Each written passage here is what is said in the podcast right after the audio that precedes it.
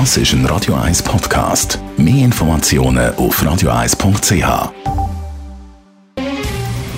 Der Finanztag auf Radio 1. Verstehen, was Menschen und den Markt bewegt. In Zusammenarbeit mit der Zürcher Privatbank Merki Baumann.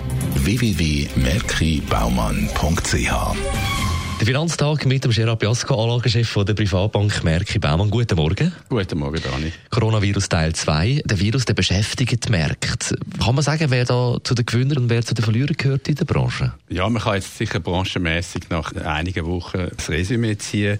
Und das ist eigentlich seit Jahresanfang inzwischen so, dass man sieht, branchenmässig momentan Gewinner, das sind äh, die sogenannten defensiven Branchen, also natürlich Pharma und das Gesundheitswesen im Allgemeinen, dann der sogenannte stabile Konsum, Nahrungsmittel gehören dazu, äh, Getränkeproduzenten, die, die also stabile, nicht konjunkturabhängige Konsumartikel herstellen und vermarkten.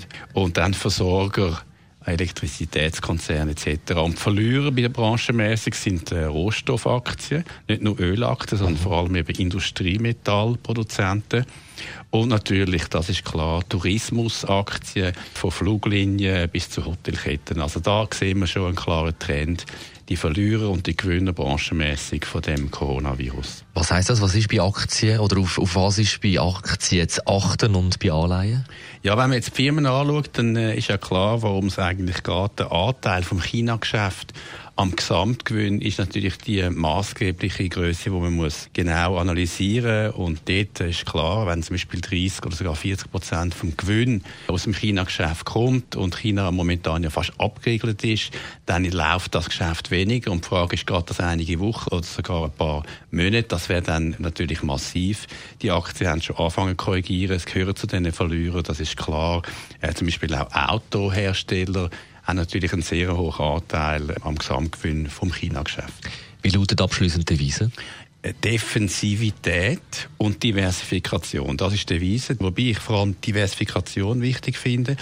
Weil was natürlich profitiert im Coronavirus, äh, in der Krise, sind die sogenannten sicheren Häfen. Dazu gehört nicht nur Gold, sondern eben auch Staatsobligationen oder generell Qualitätsobligationen, auch von Investmentgrade-Qualität, während zum Beispiel High Yield, also hochverzinsliche Obligationen, anfangen haben korrigieren und gleich auch bei den Aktien, Qualitätsaktien defensives Wachstum, nicht konjunkturabhängiges, zyklisches Wachstum ist momentan Trumpf. Und natürlich auch bei den Währungen sind die zyklischen Aktien, nicht nur in den Schwedenländern, die sind unter Druck, während die sogenannten sicheren Häfen, wozu auch der Schweizer Franken, aber auch der US-Dollar gehört, die sind natürlich Diversifikatoren. Also diversifiziert und defensiv orientiert ist momentan die Devise. Der Gerard Biasco, Anlagechef der Privatbank Merki Baumann. Der Finanztag gibt es auch als Podcast auf radioeis.ch. Präsentiert von der Zürcher Privatbank Merki Baumann. www.merkibaumann.ch 19 vor 10 jetzt Donna Summer. Gehört im Winter, wo sich anfühlt wie im Frühling. Und im Anschluss. Das ist ein Radio 1 Podcast. Mehr Informationen auf radioeis.ch.